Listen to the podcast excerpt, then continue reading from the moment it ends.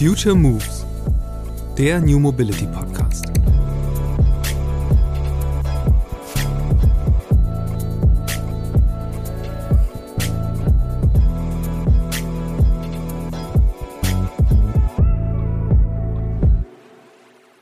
Ich erinnere mich an eine Zugfahrt in ähm, Peking. Also ich checke ja ein wie bei einem richtigen Terminal. Es kommen nur Leute auf den Bahnsteig, die ähm, ein, ein, sozusagen ein Ticket haben. Es ist alles viel stärker digitalisiert dort.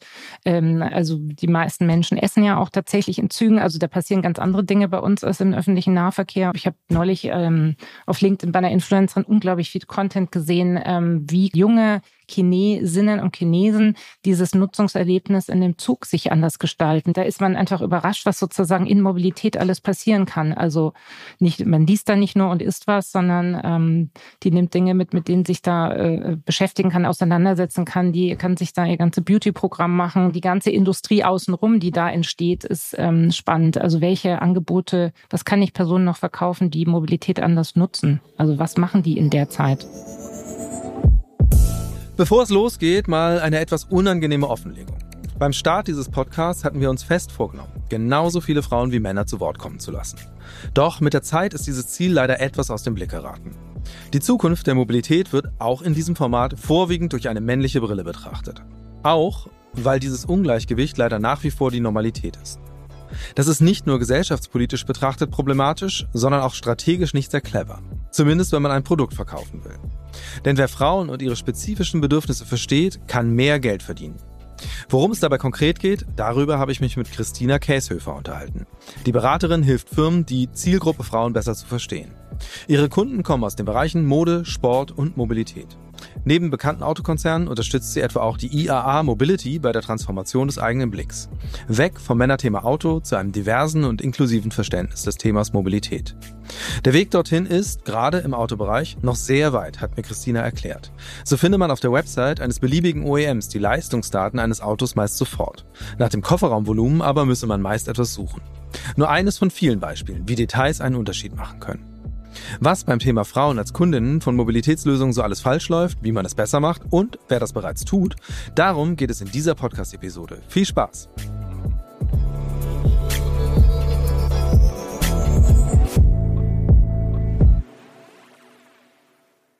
Hallo Christina, schön, dass du im Podcast bist. Hallo lieber Christian. Wir wollen uns heute darüber unterhalten, wie man Frauen als Zielgruppe besser erschließen kann. Dabei reden wir jetzt nicht nur über Autos, sondern auch über den ÖPNV. Warum wird diese große Zielgruppe trotz aller Beteuerungen hinsichtlich äh, Diversity, Gleichberechtigung, die ja in den Unternehmen auch schon angekommen ist, auch selbst im Marketing schon angekommen ist, warum wird die immer noch so wenig aktiv bespielt?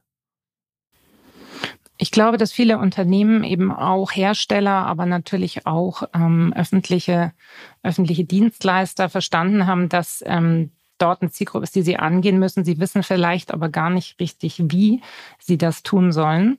Denn ähm, äh, es ist einfach so, dass zum Beispiel gerade in der Automobilbranche oder überhaupt in der Mobilitätsbranche ähm, zwei Prozent aller CEOs weiblich sind, 22 Prozent in der Verkehrsbranche überhaupt nur Frauen arbeiten. Das heißt, bisher war das natürlich eine extrem männlich dominierte Branche, wie übrigens auch in vielen anderen Branchen, zum Beispiel der Sportbranche. Und äh, diese Männer treffen Entscheidungen für Zielgruppen, die eben übergreifend sind. Also natürlich in der heutigen Diskussion auch divers, aber in unserem Talk geht es ja auch um, primär um Frauen heute. Und ja. ähm, die Frage ist, ist einfach, ähm, wie muss ich diese Zielgruppe bedienen? Was heißt das für meine Produkte? Was heißt das für mein Nutzerversprechen? Was heißt das auch für die Bedürfnisse, die diese Zielgruppe hat? Ehe wir darüber sprechen, wie das auch in konkreten Einzelfällen aussieht, ähm, erzähl doch vielleicht noch mal ein paar Sätze zu dir. Wie bist du überhaupt auf das Thema gekommen und äh, in welcher Form beschäftigst du dich damit? Ich arbeite seit 1900 97 kann man sagen mit dem Thema Frauen als Zielgruppe und Frauen als Verbraucherin. Und ähm, habe inzwischen in ganz vielen verschiedenen Branchen ähm, Projekte, unter anderem eben Fashion, aus der ich komme, 22 Jahre Fashion-Erfahrung, Sportbranche, Luxusbranche und jetzt seit 2021 arbeite ich auch für die Mobilitätsbranche. Und ähm, ich stelle da gewisse Parallelen fest, ja. Und ähm, die Frage ähm, zum Beispiel, ähm, wie geht man mit Produktfeatures ähm, um? Wie wichtig sind in der Kommunikation auch Produktleistungswerte versus emotionale Benefits? Das ähm, leider sieht man da relativ viele Parallelen in allen Branchen, dass es da ähm, mhm. Potenzial gibt. Und mich treibt es um, weil natürlich das eine sehr attraktive Zielgruppe für Unternehmen ist. Und ähm, ich beschäftige mich damit, ihnen zu helfen, wie sie diese Zielgruppe tatsächlich adressieren können und was das ähm, für die, den gesamten Marketingmix bedeutet. Höre ich dann richtig raus, es ist so, dass die, die Autobranche eigentlich im Vergleich zu den anderen Bereichen, in denen du bereits unterwegs gewesen bist, auch einfach noch hinterherhängt? Also ich würde sagen, da gibt es definitiv ähm, Verbesserungspotenzial, was die Ansprache von ähm, Zielgruppen angeht. Das hängt natürlich ein bisschen mit dem Marktsegment zusammen, in dem der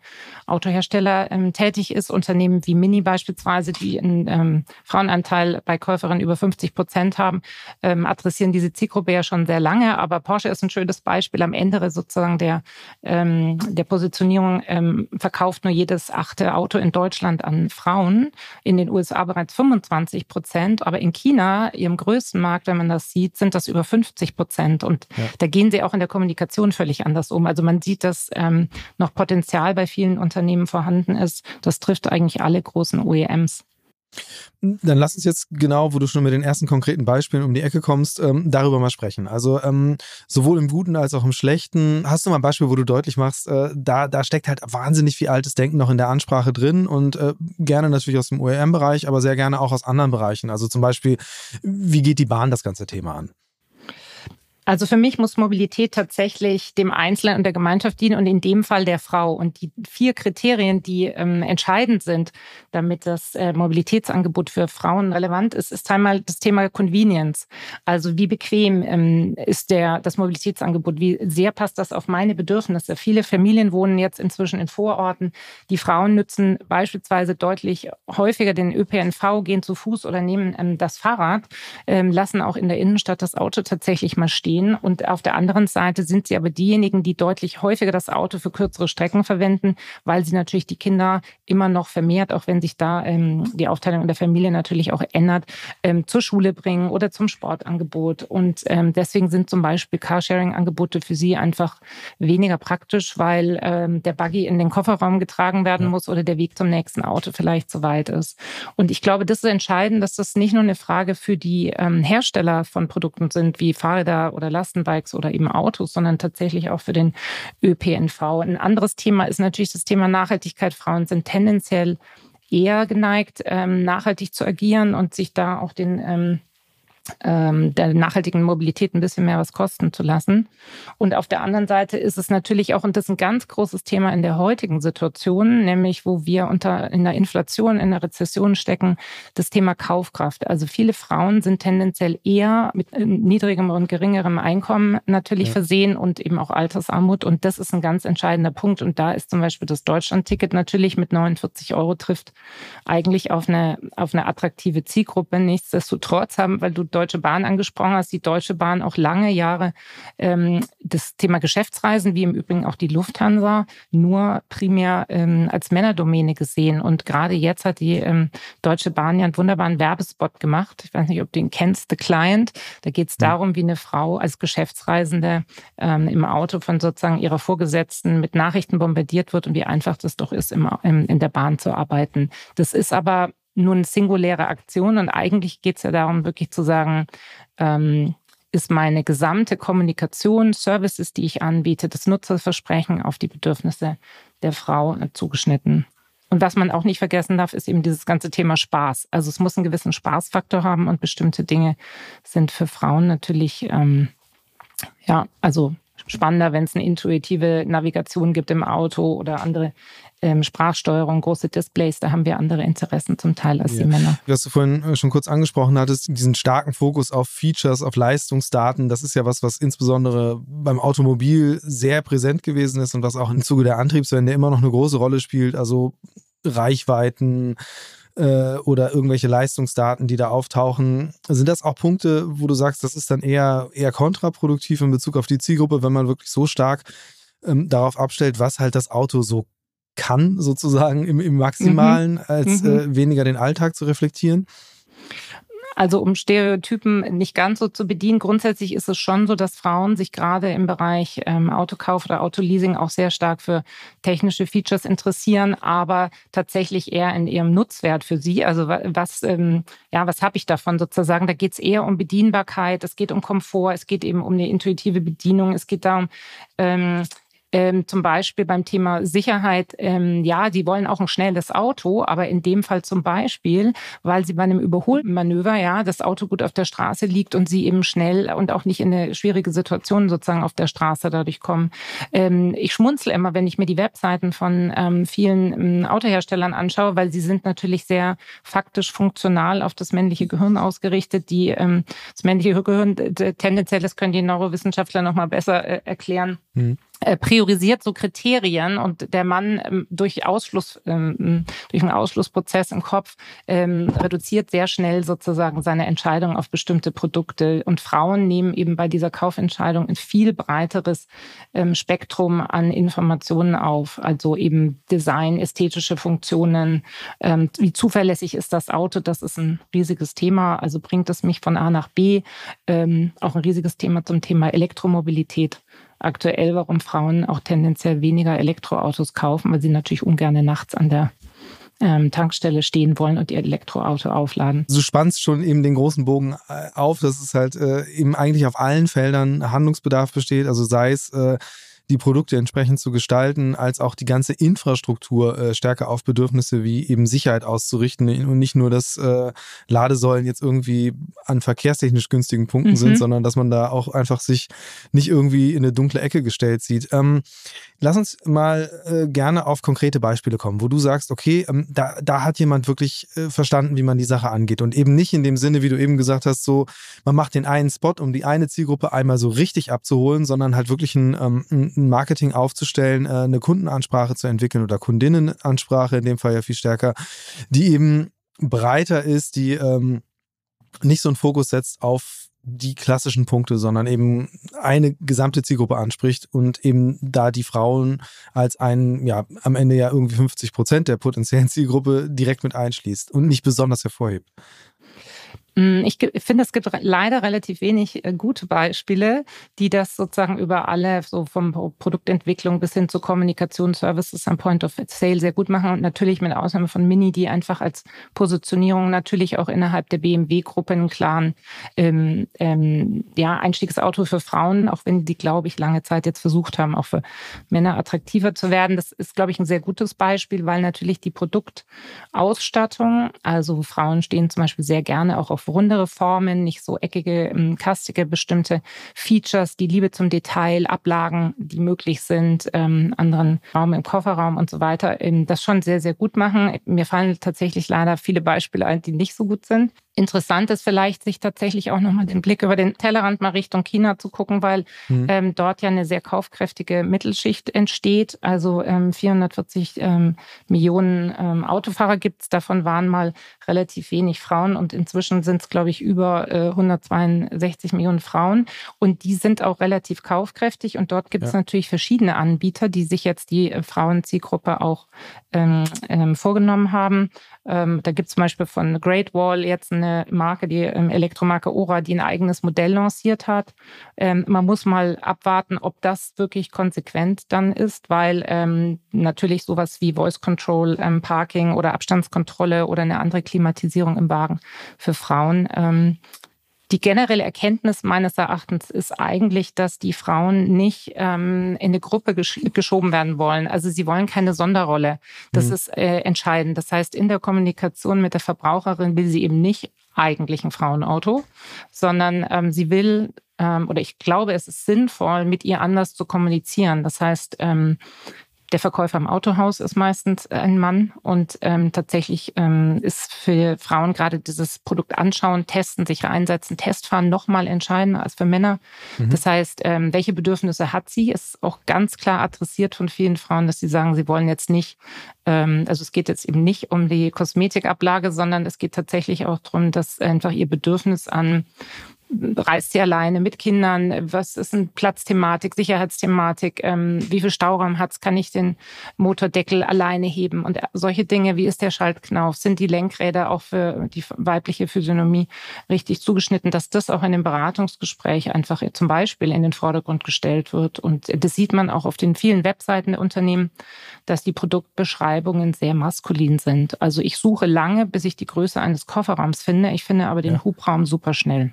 Ja, äh, das ist ja eben genau der spannende Punkt. Also, weil man kann das Thema ja auch von der Seite angehen, dass man sagt, okay, wie findet man denn überhaupt den Zugang zu so einem Produkt? Ich meine, ähm, heutzutage erste Schnittstelle oder erster Kontaktpunkt ist ja in der Regel irgendwas im Internet sozusagen, also mhm. also sei es die Website mhm. oder vielleicht auch eher noch eine, eine Kampagne bei Instagram oder äh, auf einer anderen Plattform. Ähm, was würdest du sagen, was ist sozusagen die Aufgabe, die eigentlich dann ähm, Mobilitätsanbieter haben, wirklich ihre Produkte von vorne bis hinten dann zum Kaufakt? Äh, wie müssten die kommunizieren, damit eben äh, genau dieser Zustand eintritt, den du sagst, mhm. äh, nicht eine Sonderrolle, sondern mitgedachte Konsumentin zu sein?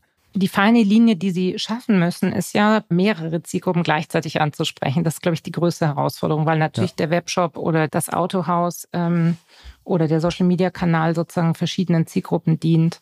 Ich glaube, es ist entscheidender, weniger über die funktionalen Features eines Produktes zu sprechen, sondern was zahlt darauf ein, dass mich, ich mich als Frau von diesem Mobilitätsangebot abgeholt fühle. Es gibt ganz viele Menschen, die Unternehmen misstrauen. Also ich glaube, 30 Prozent aller Menschen glauben nur das, was Unternehmen tatsächlich auch sagen. Alles andere erleben sie ja dann selbst bei, bei der Erfahrung, wenn sie das Mobilitätsangebot nutzen. Und es ist wirklich ja. entscheidend, dass man als Beispiel der Bahn, ja, es gibt ähm, Kleinkinderabteils, das ist schon mal super. Da können natürlich auch Männer mit ihren Kindern drin sitzen und anderes. Aber es langt eben nicht nur ein Abteil zu machen, sondern ich muss die Möglichkeiten, die ich habe, der Anreise zur Bahn, wie kann ich das nutzen, dass ich ihr dieses Gefühl eben an ähm, ja, emotionaler Stärke und auch Sicherheit gebe. Ja, es geht darum, erstmal zu verstehen, was ist der Nutz, ähm, was ist der emotionale Benefit, den sie braucht und das zu kommunizieren. Das heißt ja nicht, dass ich nicht auf einer Webseite dem Mann auch vermitteln kann, technische Leistungsdaten. Ja, das steht außer Frage, aber es muss eben eine Balance gefunden werden. Im Sportbereich beispielsweise hat sich da auch viel passiert. Da ging es nicht ja. mehr nur darum, hat der Schuh welche Dämpfung,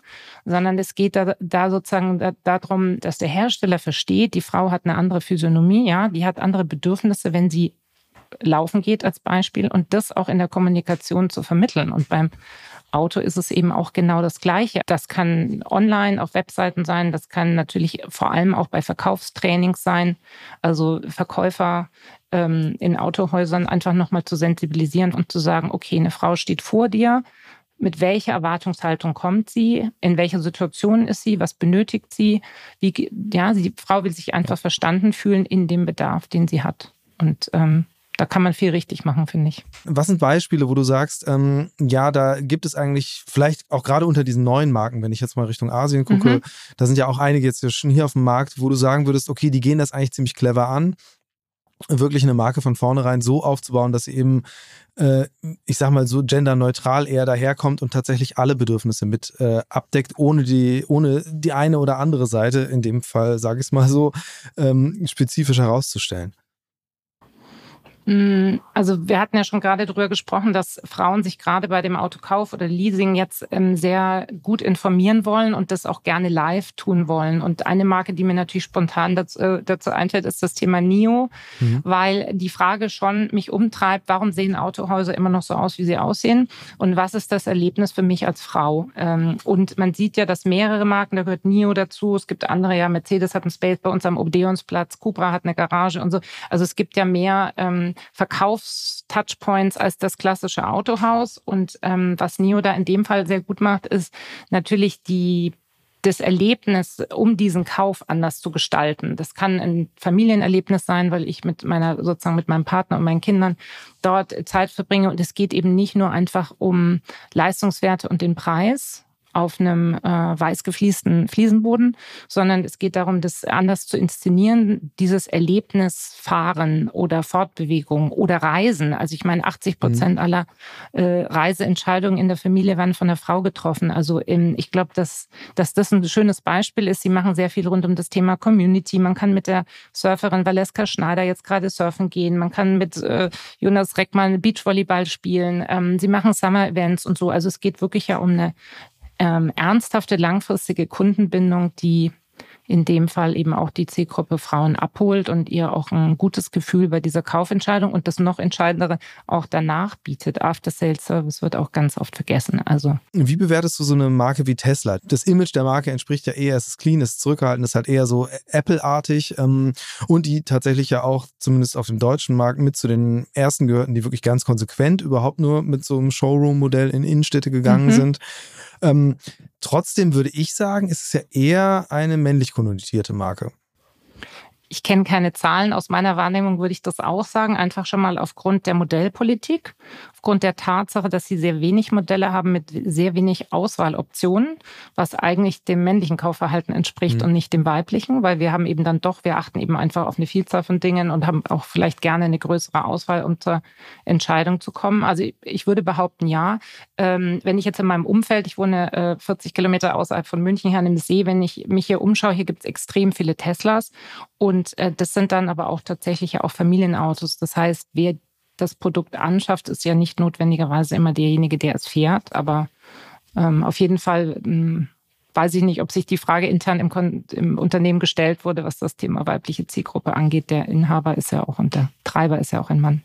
Ja, definitiv. Und der auch, sagen wir mal, nicht unbedingt für die Werte und Einstellungen steht, äh, die du jetzt propagierst, die stärker berücksichtigt werden müssten. Ähm, ich würde gerne mal ähm, so ein bisschen ähm, auch jetzt in deiner äh, eigenen, äh, in deiner Berufslaufbahn so ein bisschen zurückgehen, weil vielleicht äh, ist es ganz interessant, mal drüber zu sprechen. Also jetzt mal losgelöst von der Autobranche, du hast ein paar andere genannt, also Fashion insbesondere und Sport, wo du tätig gewesen bist. Ähm, das sind ja Leute, die kommen ja auf dich zu, schon mal aus dem Grund, dass sie äh, merken, da müssen wir irgendwas tun und wir kriegen es alleine nicht hin. Ähm, was, was ist das so für eine Gemengelage, der du da begegnest und ähm, was, was tust du dann und, und vor allen Dingen, welche Hürden musst du eigentlich dann sogar noch überwinden, selbst bei denen, die prinzipiell sagen, wir müssen uns da in der Richtung bewegen, in der wir noch nicht so gut sind? Schönes Beispiel ist vielleicht die Sportbranche. Da hatte ich ein großes Projekt im vergangenen Jahr.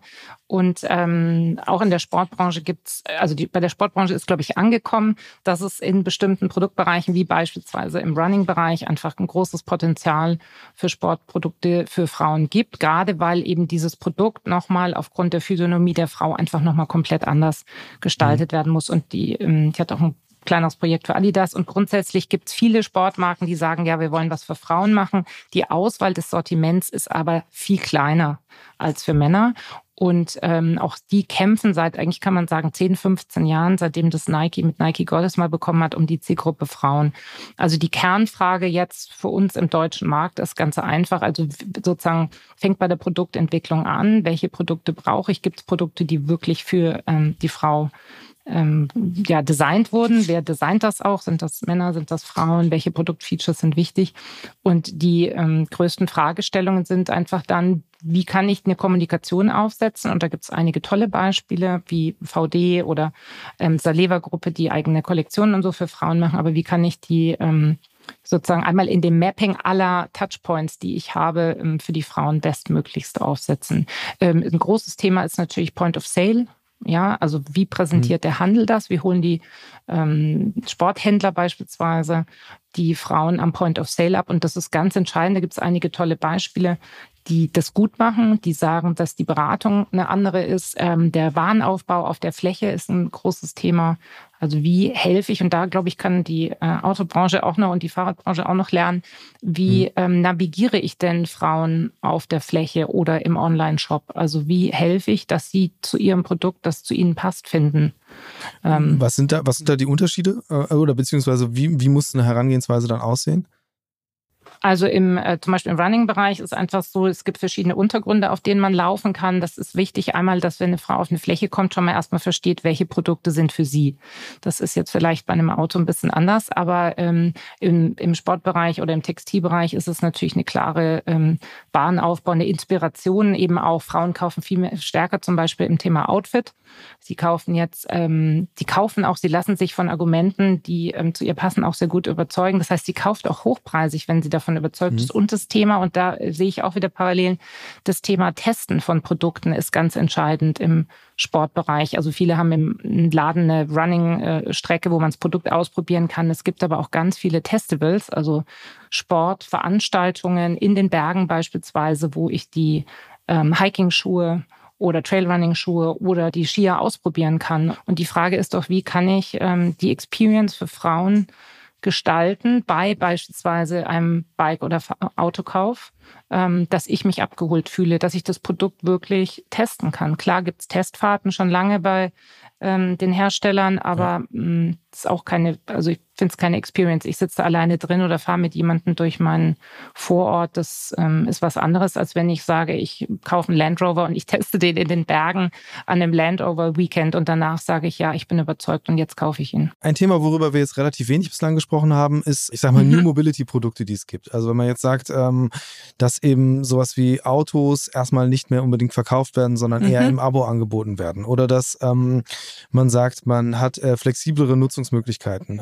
Bis hin zu, dass man jetzt sagt, es gibt halt nicht mehr den Dienstwagen, sondern das Mobilitätsbudget, wo man am Ende vielleicht viel feiner seine, seine äh, individuellen Mobilitätsneeds abdecken kann mit solchen Produkten.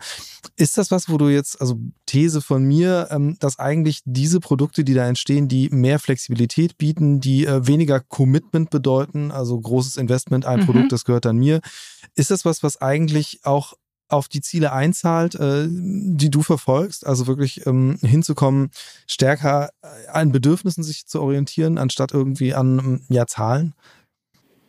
Absolut. Ähm, wie, schon gesagt, Frauen nutzen Mobilität viel vielschichtiger, multimodaler eigentlich als Männer.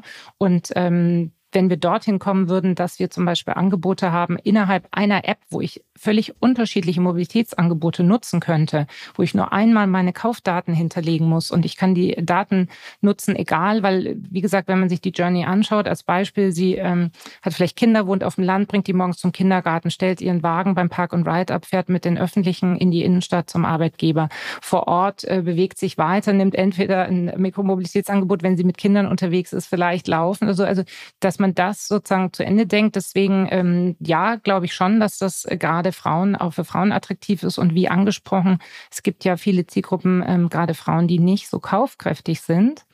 Und äh, das sind äh, vielleicht Personen, die auch gar kein Auto besitzen können oder wollen. Und natürlich solche Angebote im Innenstadtbereich ähm, durch eben verschiedene äh, Mobility as a Service Angebote abzuholen, finde ich klasse. Was man nicht vergessen mhm. darf, ist, wir diskutieren ja oft eine urbane Mobilität ähm, und die Verbindung zwischen Stadt und Land ist einfach extrem entscheidend. Gibt's auch, hattest du ja auch schon einige im Podcast, tolle Angebote, aber das ist für eine Frau halt auch entscheidend zu sagen, wie komme ich von A nach B die gesamte Strecke. Auch der öffentliche Nahverkehr, also ich finde in München, wir haben ja ein Stauproblem, wir sind ja die Stauhauptstadt Deutschlands ähm, und da ist es toll, dass ich jetzt hier in Tutzing die S-Bahn vor der Tür habe, um das in die Innenstadt zu nutzen aber eben das Thema Sicherheit oder wenn ich Dinge transportieren muss als Frau.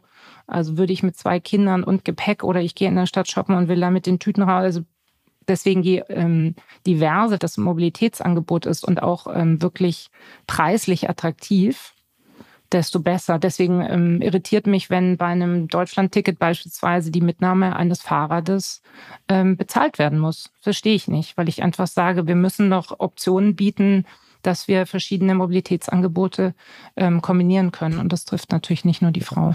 Ja, tatsächlich äh, auch, auch ein Thema, das ich total spannend finde, wie man eben das Deutschland-Ticket oder jetzt auch allgemeiner gesprochen eine, eine Mobilitätsflat wirklich zu einem Produkt entwickeln mhm. kann, das eben wirklich äh, mehr, mehr Bedürfnisse abdeckt oder beziehungsweise unterschiedliche Produkte entwickeln kann, die genau ja, die Bedürfnisse genau. abdecken von den, von den Personen. Ähm, ich würde gerne ähm, nochmal über das Thema sprechen, ähm, diese ganze digitale Ebene sich anzugucken, ähm, weil wir, also du hattest schon gesagt, es, es gibt immer gewisse Herausforderungen, ähm, wie man so eine Website gestaltet und da gibt es gute Beispiele, schlechte Beispiele, vor allen Dingen schlechte leider. Ähm, aber wie siehst du es insgesamt, ähm, den Trend zu einer Digitalisierung? Weil, also jetzt um nochmal so einen kleinen Bogen zurückzuschlagen, ähm, du hast jetzt viel darüber gesprochen, dass ähm, Frauen dazu tendieren, Sachen wirklich ausprobieren zu wollen. Und äh, lustigerweise stelle ich bei mir persönlich fest, dass ich eigentlich ähm, immer stärker dahin übergehe zu sagen, okay, also ich kann auch rein digital den Zugang zu einem mhm. Produkt finden. Ähm, ist das jetzt was, wo du dann sagen würdest, äh, da irre ich mich? Oder also weil, weil ich äh, in der Vergangenheit, also ich hatte auch schon mal eine, eine Auto-Influencerin im Podcast, die erzählt hat, dass sie eben sehr, sehr ähm, detaillierte Review-Videos macht von Autos, mhm. ähm, wo ich dann auch vom Gefühl her denke, okay, vielleicht ist das das Autohaus der Zukunft, weil da jemand sozusagen auf Augenhöhe die Features des Autos vorstellt und man dann eben nicht mehr so diesen, diesen, ja, diese Hierarchie hat, die sich im Autohaus ja zwangsläufig zumindest früher eingestellt hat. Ich weiß nicht, ich war ja. ewig nicht ja. einem Autohaus, deswegen vielleicht tue ich den KollegInnen dort auch total unrecht. Ähm, aber heißt das also, eigentlich muss man viel stärker hybrid denken, um jetzt mal zurückzukommen auf den Eingang meiner Frage, als dass man jetzt sagt, okay, wir müssen alles digitalisieren? Also ich bin großer Multi-Channel-Fan. Ich weiß, dass die großen Konzerne natürlich in der Regel schon sehr intensiv diskutieren, welche wird das Autohaus abgelöst, was machen sie mit den großen Flächen, ähm, wie wichtig sind Konfiguratoren. Alle Zahlen, die ich gesehen habe, sind, dass Männer deutlich stärker natürlich online ähm, kaufen. Ich glaube, nur hm. 23 Prozent der Online-Käufe sind von Frauen. Also ja. da gibt es noch eine Hürde, aber vielleicht eben, weil die Art der Digitalisierung weniger ähm, auf den emotionalen Benefit ausgelegt ist, ja. Aber natürlich in einer, also zu Ende gedacht, niemand braucht mehr diese Autos in diesem Autohaus, weil natürlich die individuellen Anpassungen des Verbrauchers so vielschichtig sind, ja. dass man gar nicht alle Modelle zeigen kann. Also macht es natürlich total Sinn zu sagen, es gibt ein, zwei Modelle, die man hat, die kann man testen, man kann sich reinsetzen, also das Tesla-Modell, wenig Modelle und der Rest ist dann einem digitalen Erlebnis geschuldet, das wirklich in dem Fall jetzt dich auch als Mann, aber auch uns als Frauen ähm, abholt. Und, und ich meine, der nächste Schritt ist ja In-Car Experience und Entertainment, darüber hatten wir noch nicht gesprochen. Es gibt ja auch, ähm, wenn das Auto autonom fährt, viel mehr Optionen, zu was das Auto wird. Und ich glaube, diese Erlebnis vorher ähm, weil ich mir eine Holoride-Brille schon aufsetzen kann und das schon testen kann, ohne dass ich sozusagen jetzt ähm, ein Auto habe, vielleicht was das Device schon, schon ähm, lesen kann, dass ja. ich das schon mal ausprobieren kann digital. Und ich glaube, es gibt ganz viele Möglichkeiten, digital das aufzuladen, diese Experience, die man stationär nie haben wird. Ja, tatsächlich stellt sich da natürlich die Frage, wie, wie bald man an dem Punkt überhaupt erst ist. So ein, so ein In-Car-Gaming-Anwendung, mhm. ähm, dass man die nutzen kann, das wird ja noch eine ganze Zeit lang dauern. Ähm, interessant ist aber trotzdem, äh, ich würde nochmal gern äh, wieder ein bisschen zurückkommen auf äh, oder den Bogen schlagen ähm, Richtung China. Du hattest das selbst erwähnt. Eigentlich müsste man ja davon ausgehen, dass ähm, Autokonzerne da schon sehr gute Insights haben, wie einfach Zielgruppen der Zukunft ungefähr drauf sind, so, weil mhm. eben, ähm, Porsche, hattest du selbst als Beispiel genannt, haben ja eine wesentlich jüngere Kundschaft in China, als sie äh, das hier in ihrem ja, Stamm- und Heimatmarkt haben. Ich glaube 35 versus 55. Also sowas in der Art, glaube ich, genau. Mhm. Und, äh, und eben auch weiblicher, du sagst es auch. Also ähm, was gibt es denn da für konkrete Learnings, die man rüberholen könnte? Und woran, woran liegt es, dass hier vielleicht dann auch weniger Mut existiert? Also liegt es daran, dass irgendwie das am Ende die falschen Leute im Konzern nur wissen, dass man das so machen sollte? Oder was sind die Gründe? Was kriegst du so mit? Warum gibt es so eine Schwerfälligkeit? Ähm Nochmal zum Thema China zurück. Ich glaube, dass wir nicht mehr in der Zukunft, das trifft auch ähm, die Innenstädte oder wie Retail gestaltet ist, singuläre Nutzungs- äh, Anwendungen für Dinge haben werden. Und das Tolle wäre ja, und das sieht man ja in Asien schon, wenn ich ähm, den öffentlichen Nahverkehr nutze, da ähm, ja, kann ich ganz viele andere Dinge tun, die ich bei uns noch nicht tun kann. Ich erinnere mich an eine Zugfahrt in ähm, Peking. Also ich checke ja ein wie bei einem richtigen Terminal. Es kommen nur Leute auf den Bahnsteig, die ähm, ein, ein, sozusagen ein Ticket haben. Es ist alles viel stärker digitalisiert dort. Ähm, also die meisten Menschen essen ja auch tatsächlich in Zügen. Also da passieren ganz andere Dinge bei uns als im öffentlichen Nahverkehr. Ich habe neulich ähm, auf LinkedIn bei einer Influencerin unglaublich viel Content gesehen, ähm, wie junge Chinesinnen und Chinesen dieses Nutzungserlebnis in dem Zug sich anders gestalten. Da ist man einfach überrascht, was sozusagen in Mobilität alles passieren kann. Also nicht, man liest da nicht nur und isst was, sondern ähm, die nimmt Dinge mit, mit denen sich da äh, beschäftigen kann, auseinandersetzen kann. Die kann sich da ihr ganze Beauty-Programm machen. Die ganze Industrie außenrum, die da entsteht, ist ähm, spannend. Also welche Angebote, was kann ich Personen noch verkaufen, die Mobilität anders nutzen? Also was machen die in der Zeit? Ja. Und ich glaube, das kann man, und zu deiner Frage mit den, also die ähm, äh, Vorstände und das Management von den großen Firmen sind selber clever genug, aber ich glaube, es ist eine Frage der Priorisierung. Und natürlich muss man sagen, dadurch, dass die Digitalisierung und auch das Thema Elektrifizierung so viele finanzielle Ressourcen bindet, ist, glaube ich, einfach die klaren äh, Botschaften, die ich äh, höre auf internationalen Pressekonferenzen, zahlen erstmal darauf ein, eine langfristig strategische Positionierung zu finden, Mercedes, der Luxuskonzern, BMW, derjenige, der ähm, CO2-neutral sein will und das nachhaltigste Premium-Produkt haben will, die haben den, sozusagen die große strategische Vision ist nicht unbedingt auf die Zielgruppe runtergebrochen, sondern eher eine Frage der Positionierung der Marke. Aber natürlich in ja. der Auseinandersetzung, wenn ich eine nachhaltige Marke, die nachhaltigste Premium-Marke werden will als BMW, setzen die sich natürlich auch intensiv mit der Frage ähm, der Zielgruppe Frauen auseinander ich sehe da noch nicht so viel, aber ich habe natürlich auch nicht den kompletten Marktüberblick. Viele Dinge ähm, geschehen ja auch erstmal gerade in, in dieser Branche sehr im Verborgenen, ehe dann irgendwann ein fertiges Produkt präsentiert wird. Was ich persönlich total schade finde, weil, ähm, glaube ich, viel des ehrlichen Bemühens, das es gibt in der Industrie, dadurch gar nicht an die Öffentlichkeit kommt. Ähm, und äh, vor, vor allen Dingen dann eben diese, diese großen Themen, an denen ja gearbeitet werden muss und gearbeitet wird, eher kommuniziert werden, aber ohne dass sie jetzt wirklich mit sehr, sehr starken Inhalten gefüllt werden. Und das Produkt ähm, ist eben nur das eine. Und wir hatten ja vorhin, oder du hattest ja auch einen Podcast zum Thema Lastenfahrräder. Und das ist ja wirklich, also klar, wird von Männern und Frauen genutzt. Ich würde behaupten, deutlich mehr von Frauen. Und auch da ist ja eine Branche, die hat ein Marktpotenzial begriffen. Die hat begriffen, ja. da gibt's ein Need, ja, innerstädtisch oder Distanzen, kurze Distanzen, die man mit dem Fahrrad machen kann und trotzdem eben mit äh, ähm, Familienangehörigen da sich zu bewegen. Und das, äh, da ist eine ganze Branche entstanden, die gerade eben dem Rechnung trägt, dass man sagt, es gibt Leute, eben vor allem auch Frauen, die mobil sein müssen in einem kleineren Radius.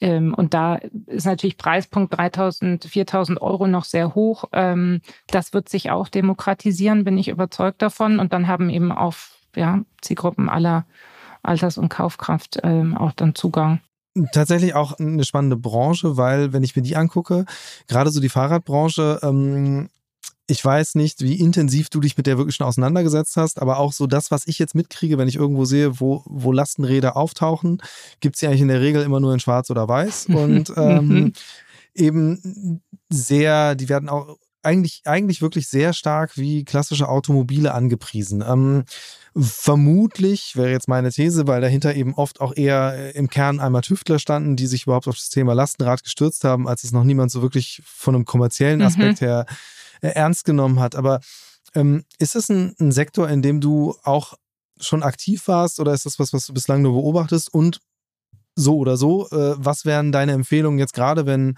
an diese ja relativ jungen Marken und die ja, wie du selbst äh, völlig richtig sagst, das deckt sich mit meiner Empirie, ähm, Fahrzeuge bauen, die vor allen Dingen von Frauen genutzt werden, die Kinder zu den Kindergärten fahren. Das sehe ich bei mir vor der Haustür jeden Morgen. Nichtsdestotrotz habe ich das Gefühl, dass es eigentlich doch sehr männliche Produkte sind.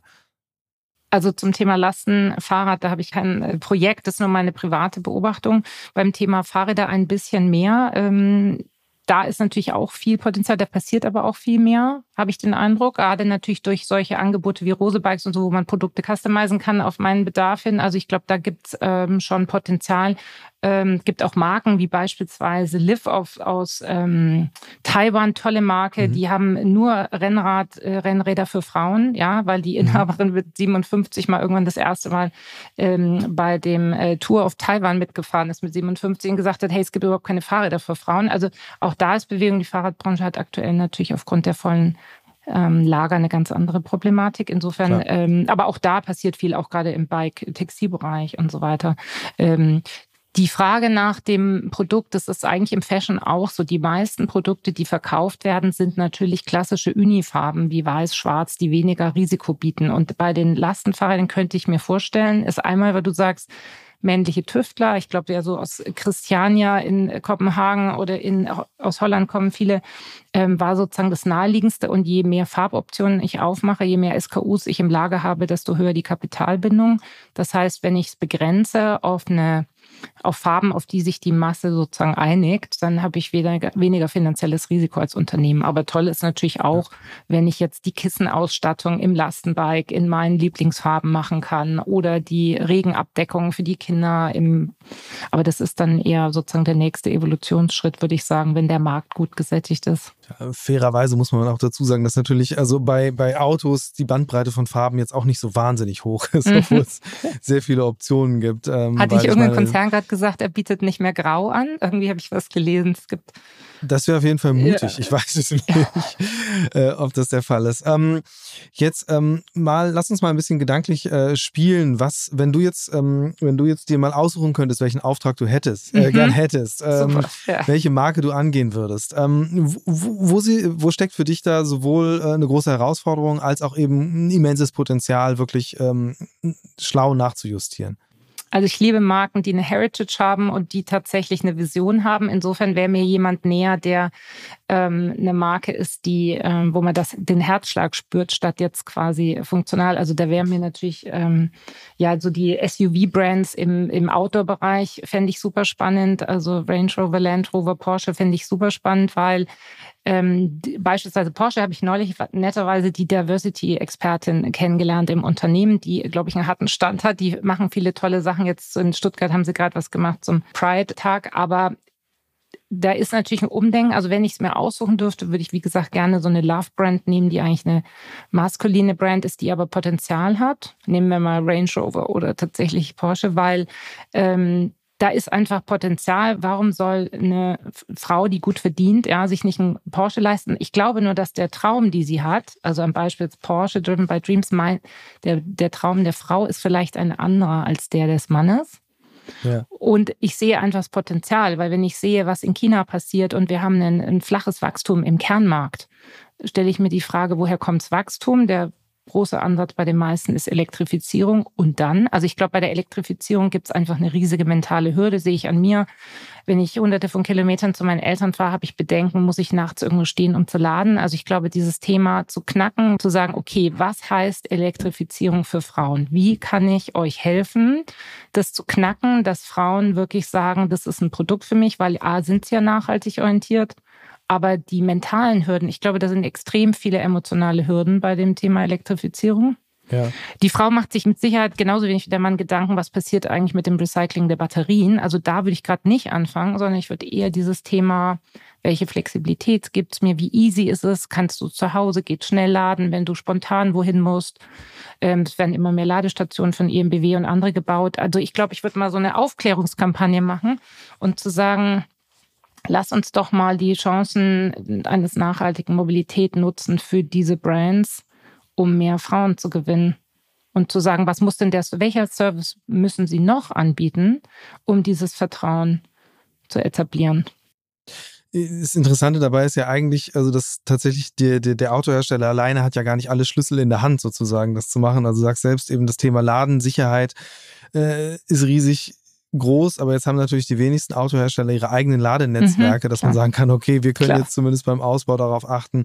Ähm, man also, könnte aber tolle Kooperationen machen und das ist ja das Thema, was man von der Fashion lernen kann. Also Fashion macht extrem viel Kollaboration und ich glaube, dass diese Zusammenarbeit in der Autobranche nehme ich eher so wahr, dass das früher mit Designern war. Man nahm einen tollen Designer von Balmain und hat gesagt, okay, mach für mich mal ein Auto oder mach die ja. Gucci-Auto und so weiter. Ähm, ich glaube, dass da eine Chance ist, mit jemandem zusammenzuarbeiten und in der Fahrradbranche sowieso. Also Fahrrad Projekte nehme ich auch gerne an, weil ich glaube, da ist einfach, man sieht ja immer mehr Frauen in, im Radrennsport oder auf ja. der Straße. Also ich glaube, da ist genügend Potenzial an Projekten. Äh, an, an, was für Kollaborationen denkst du dann dabei? Weil also tatsächlich, ich habe ähm, in meiner Vergangenheit auch durchaus immer, mich immer mal wieder mit Fashion-Themen beschäftigt und interessant fand ich dann auch immer so die überraschenden Kollaborationen. Also ähm, Gucci und North Face fällt mir mhm. gerade ein, das ist mhm. auch schon ein mhm. paar Jahre her, aber wo man sagt, okay, man bringt zwei sehr unterschiedliche Welten zusammen, um irgendwie Produkte mit so einem Art doppeltem Mehrwert zu schaffen, die ja. natürlich vor allen Dingen auch darauf zielen, natürlich eine gute Marketing-Story zu sein. Ähm, ist das aber auch was, wo du jetzt dran denken würdest? Also meinethalben, keine Ahnung, Rosebike hattest du jetzt als einen Fahrradhersteller genannt, dass der mal zusammengehen müsste mit einem OEM, um einfach mal zu sagen, okay, wir bauen, wir bauen mal Produkte, die einfach zwei Zielgruppen zusammenbringen auch? Mm, müsste ich drüber nachdenken und ich würde sagen, ist markenabhängig. In dem Fall, wir reden ja immer noch über die Zielgruppe Frauen, müsste man drüber nachdenken, ob das sozusagen zuträglich ist, um ähm, mehr Fahrräder an Frauen zu verkaufen, was der Ansatz wäre, ob da das zusammen, weil die OEMs ja, wie gesagt, auch ihre Hausaufgaben noch machen müssen. Mm, ich meine eher so äh, Touchpoints im Leben vielleicht. Also ähm, ja, wie bewe wo bewegen sich Frauen und wo ist, wäre es ein absoluter Mehrwert? Also du hast, ähm, worauf ich noch nicht eingegangen bin, deiner Frage nach Mut. Ja, ich glaube, dass Marketer ein bisschen den Mut verloren haben, aufgrund verschiedener Kriterien, logischerweise. Einmal aufgrund der Problematik der wirtschaftlichen Situation. Mhm steigender Kosten. Die haben ganz andere Probleme gehabt in der Lieferkette.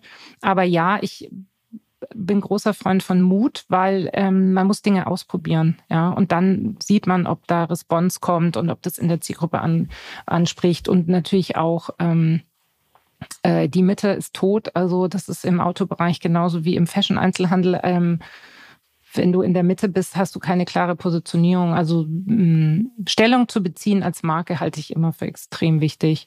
Und über das Thema Kollaboration würde ich nochmal nachdenken. Lass uns bei diesem Stellung beziehen noch kurz verweilen. Ähm, du hast vorhin selbst Cupra erwähnt als eine Marke, die sich ja wirklich sehr, sehr klar positioniert. Also mhm. wo wirklich gesagt wird, okay, äh, interessanterweise auch laut Aussage des äh, CEOs, wenn ich mich richtig erinnere, uns ist halt egal, ob Mann oder Frau. Wir wollen halt Leute, die irgendwie Lust haben auf richtig selbst Auto fahren. Ist das diese Art von Mut, ähm, um die es dir geht?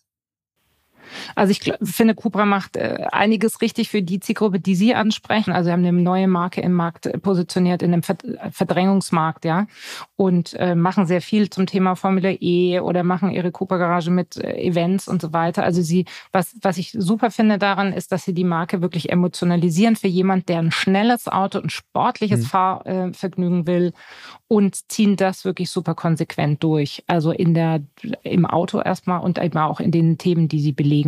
Ähm, was Fashion Brands auch schon seit 100 Jahren gemacht haben, ist das Thema Musikmarketing. Das macht ähm, Cupra ja auch ähm, sehr intensiv und hat auch gerade in der Zeit, ähm, während die viele Verbraucher auf ihr Auto gewartet haben, eben auch sowas wie Konzerttickets verschenkt und so weiter, um die Verbraucher bei Laune zu halten. Also ich finde, sie machen sehr, sehr viel richtig für ihre Marke und ähm, besetzen ja auch noch andere Themen wie Pedal Tennis und so weiter. Also die, mhm. die bieten viele Touchpoints, wo ich sagen kann, interessiert mich, entspricht es meinen Werten, entspricht es, was mir wichtig ist, privat, äh, bin ich sportlich aktiv, fahre ich gerne schnell Auto, ah, ich bin nach wie vor offensichtlich, ist ja schon noch eine stark männliche Zielgruppe bei Ihnen, auch am Thema Autorennen interessiert, aber das mit dem nachhaltigen Aspekt, deswegen ähm, haben die, glaube ich, in Berlin neulich was mit der Formel E gemacht mhm. und so. Also ähm, ich finde es super konsequent für die Marke mit der Zielgruppe. Aber jetzt nicht der, die erste Marke, an die ich denke zum Thema Frauen. Ich glaube, da haben sie Nachholbedarf,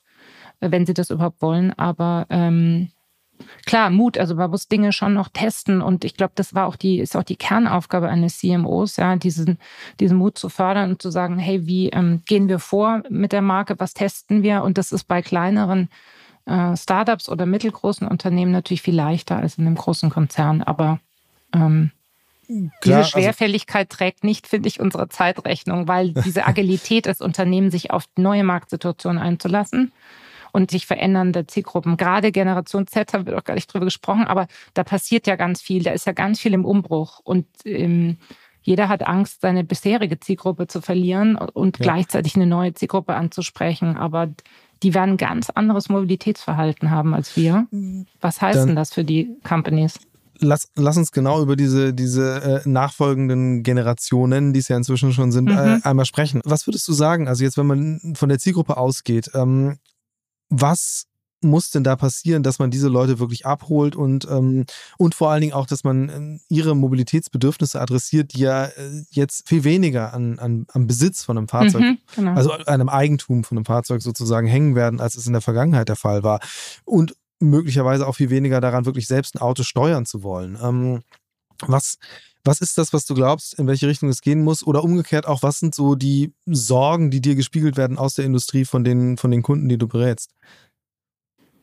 Also ich glaube, dass die Generationen natürlich einmal diesen Besitz, wie du sagst, das ist gar nicht der erste Gedanke. Also die äh, Söhne und Töchter meiner Freunde, die alle so zwischen 22 und 25 sind, also da hat der wenigste äh, hat ein Auto und sie leben natürlich auch eher in den Städten. Also jemand, der in Berlin wohnt, braucht kein Auto. Jemand, der im Herzen Münchens wohnt, braucht eigentlich auch kein Auto. Und natürlich aus all diesen Aspekten, die natürlich in den Medien viel diskutiert werden. Also klar, Klimawandel, wie geht's weiter mit sozusagen meinem lebenswerten Umfeld, äh, Bildung, Technologie, was passiert, da sind natürlich sehr, sehr viele Sorgen auch da. Und ähm, auch da, ich würde erstmal versuchen zu verstehen, was ist, ähm, welche Angst kann man ihnen nehmen und was, welche Erwartungen an Mobilität haben sie? Also was heißt das für sie? Ist es, ähm, was ist gelernt oder was glauben wir als Ältere, was von ihnen gelernt ist, was für die aber gar nicht mehr relevant ist? Also jetzt mhm. nicht, ich meine jetzt nicht im Informationsverhalten wie auf TikTok oder im Entertainmentverhalten, sondern wirklich in der wie wollen die sich bewegen? Ähm, wie wichtig ist es noch? Also äh, trinken die abends noch Alkohol, wenn die weggehen? Ja, nein. So was, äh, was beeinflusst Mobilität, was sie nutzen? Ja, wo wohnen sie? Wollen sie in großen Städten wohnen? Wollen sie auf dem Land wohnen? Ähm, und das muss man sich wirklich intensiv anschauen, weil das Angebot die sehen, also ich meine, das sieht man eben auch in China, ähm, wir wollen ja nicht unterschiedliche Apps und Devices. Wir haben ein Gerät, in, wir sind, die sind immer online. Sie wollen äh, sozusagen ein natives Nutzerverhalten online, wie in China mit WeChat und allem. Sie wollen gar nicht mehr 20 Apps auf dem Handy, wo sie sich überlegen, okay, jetzt äh, muss ich hier Voi freischalten und da hinten an der Ecke steht aber gerade ein anderes Mikromobilitätsangebot. Für die ist das äh, viel nativer und natürlich ist das Thema mehr Wert für eigenes Leben und weniger nur Leistungsorientierung äh, begrüße ich sehr. Und ich glaube, da passiert ganz, ganz viel, weil ähm, wenn sie weniger arbeiten oder mehr Freizeit haben, werden sie ein anderes ja. Nutzungsverhalten haben, als wir, die vielleicht bis abends um acht oder um zehn in der Firma saßen. Und darauf muss man tatsächlich auch eingehen und sagen, was sind die Optionen, die man ihnen bietet. Ähm, ob das jetzt Carpooling ist, bin ich nicht überzeugt von, aber ich glaube, dass diese ähm, ist auch ein Preisthema weiterhin. Also auch ja, bei der jungen Zugruppe logischerweise. Also wenn ich in der Ausbildung bin, muss ich zu meinem Arbeitsplatz kommen. Aber ich will nicht von den 1000 Euro, die ich als Azubi verdiene, auch noch ähm, viel Geld in sozusagen in die Fortbewegung vielleicht vermitteln. Was anderes bei, ich kaufe mir ein supergeiles Fahrrad und fahre irgendwie das Gravelbike am Wochenende in die Berge, das ist was anderes. Aber jetzt so in der ähm, funktionalen Mobilität für meinen Alltag wenn die ein anderes Bedürfnis haben. Aber da ist ja auch die Frage Homeoffice nicht. Also müssen die noch in Office, wo arbeiten? Reisen die viel? Wenn die reisen, wo reisen sie hin? Also reisen die jetzt mit dem Zug in der Deutsch oder fliegen ja. die ins Ausland oder lehnen die Flugzeuge ab, weil sie sagen, ich will keine CO2 äh, produzieren und bleiben mehr zu Hause oder kaufen sich ein Van und campen? In dem Moment, wo sich die Vielfalt möglicher Lebensentwürfe aufblättert, wird ja auch nochmal deutlich, wie komplex äh, diese ganze Aufgabe ist, tatsächlich als, als Hersteller von einfach dann doch sehr, trotz aller Individualisierung, sehr, sehr einheitlicher Produkte äh, irgendwie äh, seinen Platz in der Zukunft auch zu finden. Ich bin gespannt, in welche Richtung das geht. Ich würde ähm, zum Schluss gerne nochmal auf ein, äh, eine Rubrik kommen im Podcast und zwar der Mix der Woche. Mhm. Äh, du hattest vorhin schon selbst erwähnt, äh, also beziehungsweise ich hatte rausgehört, dass du sowohl die S-Bahn nutzt, aber auch selbst mit dem Auto unterwegs bist. Aber wie sieht das im Detail aus? Wie bewegst du dich durch den Alltag? Also ich wohne jetzt eben genau seit Corona nicht mehr in der Münchner Innenstadt. Da habe ich eigentlich nur ähm, die Straßenbahn und das Fahrrad verwendet. Und jetzt tatsächlich bin ich zum Teil auch auf das Auto angewiesen. Ähm, ich bin, äh, wohne hier im Ortskernnähe. Das heißt, ich laufe auf dem Markt und in diesen kleinen Ort zu Fuß tatsächlich, ähm, auch um den Hund zu bewegen. Und ähm, bin zwei, drei Tage die Woche im Homeoffice und ähm, habe da wenig Mobilitätsanforderungen. Wenn ich zu Kunden fahre, beispielsweise zur Messe München, ist das auf der anderen Seite Münchens. Und ähm, ich würde tatsächlich mit dem äh, öffentlichen Nahverkehr über eineinhalb Stunden brauchen, mhm. zumal ich den Hund noch zum Hundepension bringe. Das heißt, ich nehme da das Auto, kann dort direkt dann äh, bei denen auch parken, wenn ich in die Innenstadt will. Beispielsweise, wenn ich abends weggehe oder jetzt äh, Oktoberfest steht ja in Kürze wieder an, nehme ich auch gern die S-Bahn, die vor der Tür ist. Aber ähm, es gibt einfach Wege aktuell noch, die leider nur mit dem Auto ähm, Auto ähm, zu bewegen sind oder zu bewerkstelligen sind aktuell. Das heißt, ich und ich reise. Letzte Woche war ich bei einem Event, sehr schönen Event in Berlin. Dann nehme ich ähm, am liebsten die Bahn. Einmal, weil der Berliner Flughafen mit so weit draußen ist und weil ich tatsächlich, wenn das WLAN hält, auch da gerne arbeite oder ähm, ja, einen Podcast höre. Ich, jetzt bin ich kurz hängen geblieben, weil du meintest, der Berliner Flughafen ist jetzt zu weit draußen. Das ist doch eigentlich ein klassisches Münchner Problem. Das auch, ja. Äh, genau. Allerdings. ja, beides. Ja, ja von mir ähm, aus tatsächlich. Also man muss sich mal überlegen. Ich fahre mit dem Zug aus der Münchner Innenstadt mit dem schnellen dreieinhalb Stunden nach Berlin. Ich ja. wohne ähm, am Starnberger See, ähm, 30, 35 Kilometer außerhalb von München. Das heißt, bis ich von mir zum Münchner Flughafen komme, jetzt mit dem Auto oder es nimmt sich nicht viel, öffentlicher Nahverkehr, ist eineinviertel Stunden. Dann fahre ich dreieinhalb Stunden nach Berlin und dann ist man ja am BER-Flughafen, wenn man fliegen würde und müsste dann auch noch in die Innenstadt. Äh, dauert ja auch, wenn Stau ist oder Zug nochmal eine halbe Stunde. Also ich wäre eher sechs Stunden unterwegs als dreieinhalb mit der Bahn ab Hauptbahnhof. Ich sagen, da kann man auch fast Auto fahren, aber äh, das wollen wir ja nicht im Zuge einer gelungenen Verkehrswende. Ähm, ich danke dir ganz herzlich ähm, für die Einblicke in deine Arbeit und äh, deine Sichtweise auf den Reformbedarf sowohl in Produktentwicklung als auch Marketing, vor allen Dingen in der Autobranche, um einfach weibliche Zielgruppen weniger explizit anzusprechen, sondern wirklich einfach ähm, Produkte zu schaffen, die im besten Sinne demokratisch sind und gleichzeitig eben ein, ein Wandeln der Mobilitätsbedürfnisse mitreflektieren. Ähm, herzlichen Dank. Vielen Dank für unser Gespräch. Future Moves, ein Podcast von OMR und Hamburg Messe und Kongress.